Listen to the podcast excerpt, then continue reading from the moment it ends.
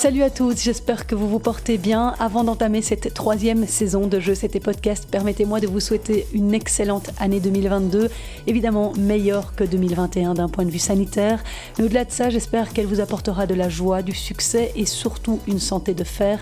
Qu'est-il de plus important finalement Alors je vous avais fixé rendez-vous le 10 janvier pour vous partager mon premier numéro de la saison.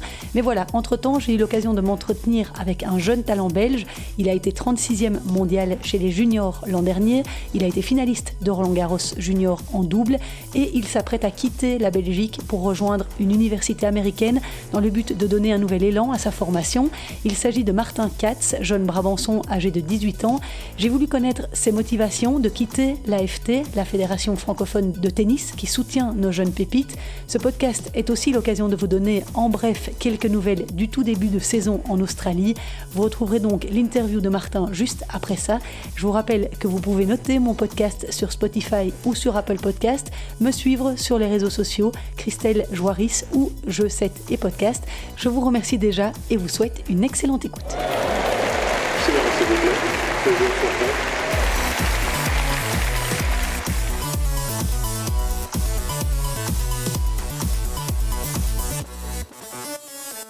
La trêve aura donc été de très courte durée. Après trois semaines de pause à peine, la majorité des joueurs et joueuses ont mis le cap sur l'Australie la semaine dernière, où le coup d'envoi de la saison 2022 a été donné ce dimanche avec la TP Cup, compétition par équipe à laquelle ne participe pas la Belgique, mais bien la France.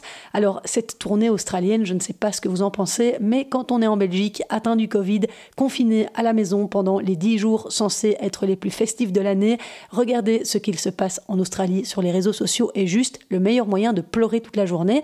Soleil, ciel bleu, palmier, chaleur, tout y est. Bon, après, la situation sanitaire est aussi assez problématique là-bas et de nombreux joueurs ont toujours une épée de Damoclès au-dessus de la tête car ils sont tous testés régulièrement et menacés, s'ils sont positifs, de devoir renoncer à l'Open d'Australie qui commence le 17 janvier.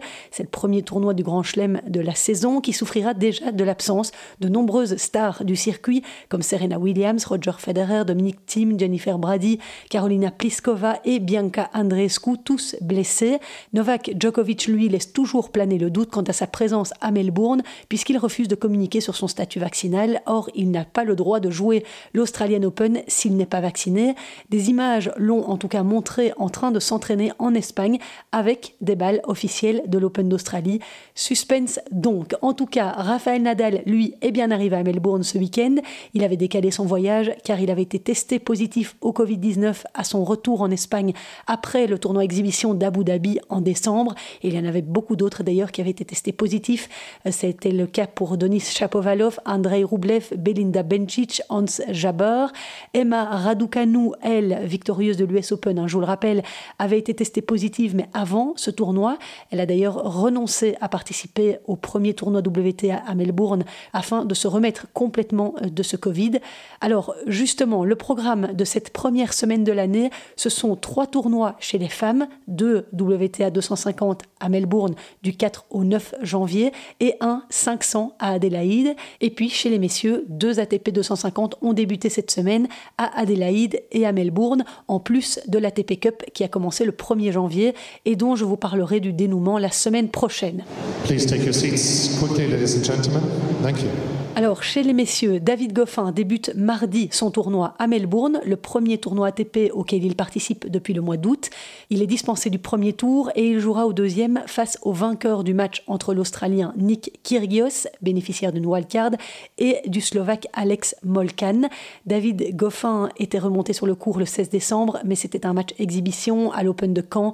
Il s'était incliné 6-1, 6-4 face au Français Jules Marie. Dans ce même tableau, on retrouve Raphaël Nadal tête de série numéro 1, Benoît Paire, Dominique Kupfer et Rayleigh Opelka, tête de série numéro 2. Après Melbourne, David Goffin a prévu de jouer le tournoi de Sydney avant l'Open d'Australie. Dans l'autre tournoi messieurs qui se déroule à Adélaïde, Gaël Monfils et Karen Kachanov sont les deux premières têtes de série. On y retrouve aussi Martin Fuxovics, Marine Cilic et Frances Tiafo qui se sont particulièrement illustrés en fin de saison dernière. Chez les femmes, au tournoi WTA 500 d'Adélaïde, Ashley Barty, la numéro 1 mondiale, effectuera son grand retour après quatre mois d'absence. L'Australienne avait mis fin à sa saison en septembre pour rentrer en Australie après avoir perdu au troisième tour à l'US Open. Elle est exemptée du premier tour mais pourrait jouer déjà contre Coco Gauff d'entrée. En bas de tableau, la seconde tête de série est Arina Sabalenka qui va rencontrer au deuxième tour pour son premier match Kaya Juvan, la joueuse slovène coachée par Philippe Dehaze. Kaya qui a éliminé la Française Chloé Paquet dans la nuit de dimanche à lundi 6-4, 6-2. Dans le même tableau et également coaché par un Belge depuis peu, par Karl Maas, Tamara Zidanzek s'est inclinée après une belle résistance en 3-7 face à Maria Sakkari. Donc ça, c'est pour le WTA 500 d'Adélaïde. À Melbourne, deux tournois de catégorie 250 sont au programme. Dans le premier, le Melbourne Somerset One, tous les yeux seront rivés sur Naomi Osaka, tenante du titre à l'Open d'Australie. Elle effectue son grand retour après une année 2021 très compliquée, perturbée par des problèmes psychologiques. Je vous rappelle que Naomi Osaka est coachée par le Belge Wim Fissette et qu'elle n'a plus joué depuis l'US Open en septembre. Elle jouera au premier tour contre la Française Alizé Cornet. En cas de victoire, Osaka pourrait retrouver Marina Zanevska, la belgo-ukrainienne de 28 ans qui est passée de la 250e à la 82e place mondiale l'année passée, mais qui devra d'abord franchir l'obstacle Petra Martic. Ça, ce sera pour son premier tour. Simona Alep est tête de série numéro 2 dans ce tournoi. Les autres joueuses belges figurent, elles, dans le tableau final de Melbourne 2. Elise Mertens, tête de série numéro 2, débutera face à une joueuse issue des qualifications. C'est Jessica Pegula qui est tête de série numéro 1 de ce tournoi. Je vous rappelle qu'Elise Mertens a décidé de se séparer professionnellement de son compagnon Rob Seisens. Elle est désormais coachée par Simon Goffin, le frère de David. Grete Minen, elle débutera aussi contre une joueuse qualifiée. Alison Van Oudvank sera pour sa part opposée au premier tour à l'américaine Amanda Anisimova. Ces deux tournois de Melbourne se déroulent du 4 au 9 janvier à Melbourne Park, le site de l'Open d'Australie. Voilà en tout cas ce que je peux vous dire pour cette semaine, mais on reparlera évidemment de tous ces tournois et de leur issue la semaine prochaine.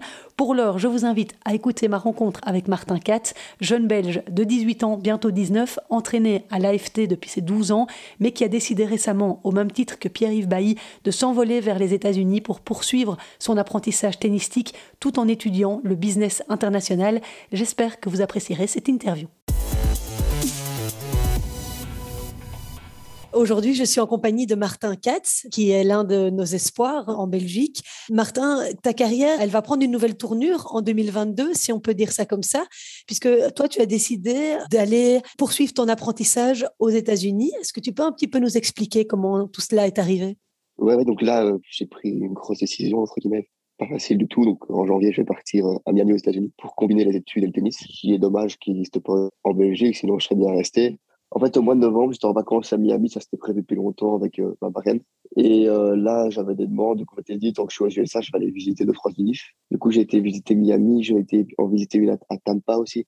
Et il y a un coach qui est venu d'une autre université en avion pour me voir. Et quand j'ai été que j'ai vu le campus à Miami, j'ai directement fait waouh, est-ce que les infrastructures là-bas sont incroyables. C'est ça qui m'a beaucoup fait changer d'avis euh, pour y aller. Quoi. Et ouais, cette décision, elle s'est faite un peu de manière difficile, vu que j'étais à l'IFT à Mons et qui continue de me soutenir du moins jusqu'à août. Donc, ça fait combien de temps, en fait, que tu es suivi par la fédération? Depuis tes 12 ans, tu as aujourd'hui 18, tu vas bientôt avoir 19, c'est bien ça? C'est ça, oui. Ça fait, c'était ma septième année à la fédération. Donc, en fait, j'étais à l'internat à Mons, donc j'allais à l'école là-bas et je m'entraînais là-bas. Et euh, on voyageait ensemble, on faisait plein de tournois avec, avec les coachs, il y avait un kiné là-bas, il y avait un préparateur physique, il y avait tout sur place, parce que eux qui, qui prenaient tout en charge. Pourquoi euh, as-tu décidé euh, de partir aux États-Unis pour t'entraîner Quelles sont les raisons principales?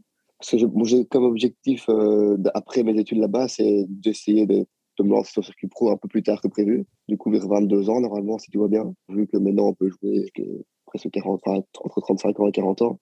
Si jamais ça, je me rends compte que ça va pas, j'ai un plan B d'études. Si j'ai pas vers 23, enfin vers 24, 25 ans, je me dis c'est impossible. Là, j'arrête et j'ai un diplôme. Je pourrais essayer de commencer à travailler. Et une autre raison, c'est que j'avais surtout besoin de changement aussi, parce que l'AFT c'est super bien et tout, mais après 7 ans là-bas, là à Mons, je commençais à être un peu lassé. J'allais un peu avec les pieds plombs à la fin. Je prenais moins de plaisir à aller là-bas. Du coup, j'avais surtout envie de changement. Si j'y allais pas maintenant, j'irai plus jamais euh, aux États-Unis. Et si jamais, imaginons, la fédération me dit dans un an, on ne prend plus en toi, on arrête. ça, ça allait être un regret de ne pas, y avoir été. J'imagine que pour l'AFT, ça doit être une grosse déception de te perdre. Euh, ouais, ouais, je pense.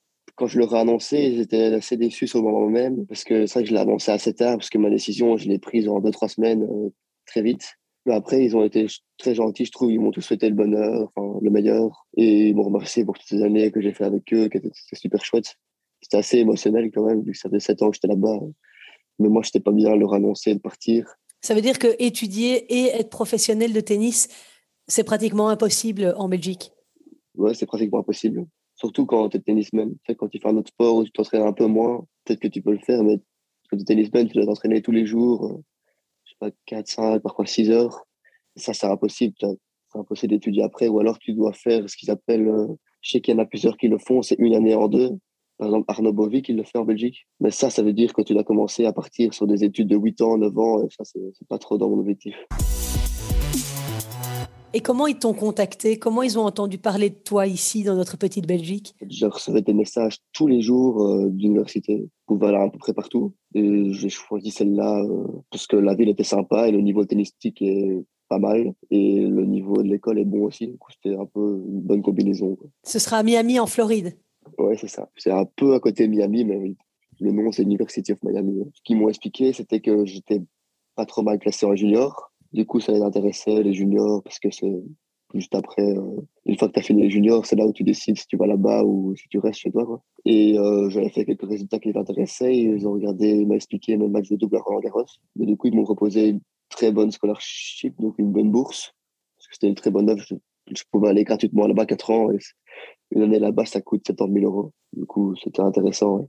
Donc il t'offre la scolarité pendant 4 ans. Ouais, c'est ça. Tu as été 36e, euh, je pense, chez les juniors. Ouais, c'est ça, Est-ce que du coup, il y a une forme de pression qui se met sur tes épaules parce qu'ils croient en toi? À mon avis, un petit peu. Je sais pas si je fais, si je joue pas bien ou si je fais une mauvaise saison, on peut regretter leur investissement. Mais ouais, ouais c'est vrai. Mais l'équipe est, bonne. Hein. Il y a 5 joueurs qui ont été top 50 juniors ou top 60, je sais plus, il m'a dit, dans, dans l'équipe. Du coup, je euh, je suis pas le seul comme ça. Mais ouais, c'est moi qui, je crois, qui a la plus grosse scholarship de l'équipe. Du coup, euh, j'ai pas intérêt à les recevoir. Ouais. Et tu connais des gens aux États-Unis? Ouais, j'ai plein d'amis aux États-Unis qui font à peu près ce que je vais faire dans d'autres universités. Mais dans celle que je vais, je connais personne. Je sais qu'il y a un Canadien qui parle français, du coup, c'est sympa. Il y a Pierre-Yves Bailly qui part également en même temps que toi? Oui, oui, c'est ça. Lui, il va à Texas, à Austin. Ouais, lui, il est déjà parti aujourd'hui. Moi, je pars dans 5-6 jours. Et donc, tu vas être euh, hébergé sur place ou bien tu vas aller dans une famille là-bas? La première année, je suis obligé de dormir sur place dans les dortoirs. C'est que les six premiers mois pour moi, vu que je commence en janvier au lieu d'août. Et les autres années d'après, euh, j'ai le choix entre dormir dans les dortoirs ou prendre mon appartement. Combien d'heures de tennis tu vas faire et comment tu vas être encadré? D'office, trois heures de tennis par jour. Et si j'ai envie, je peux aller avec le. Ça, c'est ce qu'ils appelle le team practice. Du coup, c'est l'entraînement de toute l'équipe. Et si j'estime qu'on a besoin, ils peuvent nous prendre une heure en individuel le soir. Du coup, euh, trois, quatre heures par jour, ça va dépendre. On sera neuf dans l'équipe avec moi. Et il y a deux coachs, un préparateur physique et un kiné dans l'équipe, juste pour nous, quoi, donc c'est sympa. Et tu vas faire des compétitions interuniversités, c'est au programme? Oui, mais en fait, la partie de, que je vais faire là, de janvier à mai, c'est que les matchs interuniversités. Le 7 janvier, on joue contre Texas. Le 8 janvier, on joue contre, contre Mississippi State. Enfin, c'est plein d'autres universités. Et euh, à la fin de l'année, le but, c'est d'être dans les meilleurs de ta conférence pour euh, jouer les, les NCAA Championship. Donc, c'est le, le gros tournoi interuniversitaire tu as joué jusqu'en euh, en junior jusque l'année passée Plus ou moins combien de semaines par an? Je dirais plus ou moins 25 semaines par an. 20, 25 semaines. Et puis en 2021, tu as eu la grande expérience de jouer ton premier tournoi du Grand Chelem à Roland Garros. C'était magnifique le résultat que tu as fait là-bas? Oui, d'abord, j'ai d'abord eu une grosse déception en simple. Parce que là, je me suis passé complètement à côté. Je jouais contre un joueur que j'avais perdu euh, 7-5 au troisième deux mois avant. Et là, je, me prends 6-0, 6-2. Du coup, c'était une grosse déception. Euh, réussi à rien faire. Complètement tétanisé. Et puis, j'avais tellement à cœur de vouloir bien faire en double, de me rattraper, que tout s'est bien mis. On, on s'est vraiment bien trouvé avec mon partenaire ukrainien. Là. On a très bien joué. On n'avait jamais joué ensemble. On se connaissait bien, mais on n'avait jamais joué ensemble. Et on a directement, euh, on arrive en finale. Au final, on a perdu contre deux Français, mais même si on a perdu, je regarde que du positif parce que l'expérience était dingue. Jouer devant un public avec quand même beaucoup de monde. Même si on jouait contre deux Français, du coup, il n'y avait personne pour nous. C'était quand même chouette. il y avait quand même des Belges, non? Ouais, il y avait deux, trois Belges. J'entendais un encouragement. Mais ouais, c'était quand même chouette. Et tu as pu voir des joueurs un peu, les, les joueurs du circuit pro? Je les ai presque tous vus euh, se balader dans les vestiaires, dans le restaurant, dans la salle de fitness, pris des photos avec eux. C'était vraiment chouette. Tu te dis, ouais, à la table juste devant moi, il y avait Djokovic, à l'autre table, il y avait Tsitsipas, de l'autre côté, il y avait Nadal. Enfin, c'était dingue. Et après, tu as pu jouer à Wimbledon? Donc, Wimbledon, je l'ai fait. J'ai fait du premier tour en simple et en double. C'était pas incroyable, l'herbe, c'est pas trop pour moi. Et puis, l'US Open, j'ai pas été parce qu'ils ont fait un petit tableau à cause du Covid aussi. Donc, ils ont fait un tableau de 48, de 48 joueurs et à ce moment-là, je devais être 52, 53e mondial. Du coup, j'étais pas dans le, enfin, j'étais en qualification, quoi. Et après une discussion avec mes coachs, euh, j'avais wildcard à Eupen à ce moment-là. C'est là une semaine à 25 000 dollars en Belgique. Du coup, ils m'ont dit d'aller faire ce tournoi-là et pas aller jouer les qualifs là-bas. Que je regrette peut-être un petit peu, parce que c'était quand même, même si c'était une bonne expérience d'avoir une wildcard à 25 000, c'était l'US Open, ça reste quand même euh, un peu un rêve de gosse. Jouer encore un grand chelem. Mais bon, et donc maintenant, tu vas devoir attendre avant de pouvoir disputer éventuellement les qualifs d'un tournoi du Grand Chelem. Comme es senior, tu vas devoir attendre d'être quoi, 250 plus ou moins? Ouais, je pense que c'est plus ou moins 250 pour rentrer dans les qualifs, ce qui n'est pas facile à atteindre, mais ce qui est, je pense, faisable. Pas tout de suite, vu que là, il y aura le collège aux USA et tout ça, mais d'ici quelques années, j'espère y être euh, le plus rapidement possible. Le circuit pro, tu as commencé l'année passée uniquement? Oui, j'ai commencé cet été, les 15 000 dollars, un peu de 25 000 aussi. Mon premier tournoi pro, c'était à Coxide. On dit toujours que cette transition entre les juniors et les pros est très, très difficile. Comment tu as vécu ce, passage-là, toi pour l'instant? C'est pas facile du tout, ça je suis d'accord. Mais j'ai quand même réussi à prendre assez vite des points ATP. Là, j'en ai trois. C'est à un tout autre niveau. Il y a déjà beaucoup plus d'adversité aussi. Il y a l'argent en jeu, du coup, les... tout le monde va plus plus s'arracher sur, enfin, les points, tous les matchs. Euh, tu vas jamais avoir un match facile, contrairement en junior où parfois tu sais pas pourquoi l'adversaire a pas envie de jouer. Du coup, voilà, tu vas passer un tour assez facilement. Et aussi, euh, même si j'ai réussi à prendre quelques points ATP pour un début, ce qui est pas trop mal, mais je m'attendais pas à ce niveau-là, vu que pour moi, j'ai pas mal joué et à chaque fois, je perdais en 3-7, ça joue à rien. En junior, j'aurais sûrement gagné ce match et là, je les ai perdus. Peut-être aussi un peu le manque d'expérience en étant jeune, mais c'est vrai que le niveau est bien plus dur. Alors que c'est que le début, du coup, euh, j'imagine pas euh, les catégories supérieures. De faire ces premiers pas comme ça, ça t'encourage parce que tu as pris tes premiers trois points ATP ou ça te décourage un peu parce que tu te dis, mon Dieu, la marche est haute? Non, non, ça m'encourage. Ça m'encourage clairement euh, parce que j'ai déjà pris mes premiers points ATP, dans les deux premiers mois que j'ai commencé. Du coup, c'est pas trop mal. Il y a des joueurs qui prennent beaucoup plus de temps. C'est un challenge. Hein. J'ai toujours rêvé d'être, de faire du tennis mon métier, de tout faire pour y arriver. Et c'est pas parce que je pars aux États-Unis que j'abandonne cette idée-là. Surtout pour euh, avoir un plan B au cas où ça ne fonctionne pas avec les études. Tu t'es fixé des objectifs pour l'année prochaine? Pour l'année prochaine, déjà, j'aimerais, pour commencer, euh, j'espère que ça va aller vite. C'est parce que mon anglais n'est pas trop top. Du coup, j'espère que ça va vite s'améliorer pour. Euh, je ne serai pas bilingue après six mois, mais ça sera un peu déjà mieux. Et aussi, j'aimerais, euh, avec, euh, avec l'université, on fasse un beau parcours au championnat de fin d'année. Et puis l'été, je vais continuer les 15 000 l'été. Je sais pas, juste euh, continuer à prendre des points, garder un classement ATP, ça c'est important. Surtout progresser, parce que là, je, je peux pas dire que je vais être top 500 mondial alors que je vais pas beaucoup jouer le tournoi. Du coup, surtout continuer à progresser, progresser pour le moment où je me décide d'aller sur le circuit, euh, je suis prêt, ça aille le plus possible. Ça veut dire que maintenant, tu vas pas aller tout de suite sur le circuit, tu n'as pas encore le droit de jouer des matchs ici, par exemple, en 2022 J'ai le droit de faire des, des 15 000 dollars l'été, même euh, dans la période d'hiver, même avec eux, dans la période de, août à décembre, on peut faire des tournois. Mais c'est pas assez que pour dire euh, je vais être 500e mondial avant la fin de l'année, on n'en fera pas assez. Je ferai peut-être 5-6, c'est impossible d'être, d'avoir un classement, enfin, d'avoir un objectif raisonnable. Donc, combien de points, jusqu'à combien de points tu peux prendre ATP dans les 15 000 ou dans les 25 000 Si tu gagnes le tournoi en 15 000, c'est 10. Et si tu gagnes le tournoi en 25 000, c'est 18, je crois. Je sais que ça va changer. Je sais pas combien ça va être, mais je sais que ça va augmenter. Si tu gagnes le tournoi, ben c'est directement euh, jackpot, on va dire un peu. Est-ce qu'il y a des joueurs aux États-Unis qui ont fait le même cursus que toi, universitaire, que tu admires particulièrement aujourd'hui? Il y en a beaucoup, il y en a beaucoup. Il y a, par exemple, là, en ce moment, il y a Cameron Norrie qui, qui, je crois, vient de rentrer en top 10 ou juste à côté, qui, lui, a étudié à Texas. Du coup, euh, il y en a plein. Il y a aussi un Français, là, Arthur Rinderknecht. J'adore son jeu. Lui, il a aussi étudié à Texas A&M. Enfin, c'est une autre université. Il y en a plein. Je crois qu'on m'a dit qu'il y en avait plus de 10 dans le top 100 qui ont fait le collège aux États-Unis. Et, ces gens-là émergent un tout petit peu plus tard, vers 26, 27 ans? Ouais, souvent, ouais, parce que tu n'arrives pas top 100 en trois mois. Du coup, ouais, sûrement, à mon avis, en 3-4 ans, ils arrivent à percer. Le coach euh, que tu vas, avec qui tu vas travailler, c'est Aliosa Piric Oui, c'est ça. C'est un Bosnac qui a aussi joué le collège, je crois. Et après, lui, il est resté là-bas en tant que coach. Ça fait 10 ans qu'il est là. Je, je l'ai rencontré. Il m'a expliqué un peu sa philosophie, comment il voyait le tennis, tout ça. Et il y a d'autres euh, joueurs qui sortent de la même université que, que là où tu vas aller, d'autres joueurs euh, connus? Connus, il y en a un qui est, qui est connu mais en tant que coach. Il s'appelle Daniel Valverdou. Il a coaché euh, Murray, il a coaché, je me demande si c'était pas un peu. Thomas Berdic et Grigor Dimitrov aussi. Oui, c'est ça. Et euh, sinon, en tant que joueur, je pense pas qu'il y en a dans mon unif.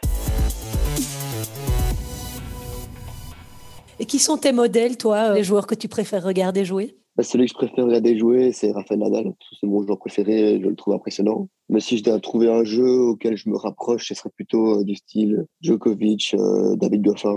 C'est à peu près mon style de jeu. Un peu comme eux, un, contreur, j'ai un meilleur revers. je me déplace bien, du coup, ouais, j'aime bien jouer comme eux. David, c'est quelqu'un qui est un exemple pour toi? Tu l'as croisé à l'AFT, j'imagine? Oui, j'ai une fois tapé avec lui euh, en tant que sparring. Ouais, c'est un modèle parce que euh, l'air de rien, même si en ce moment il est un peu plus dur, il a quand même été 7e euh, mondial, je crois, 8e.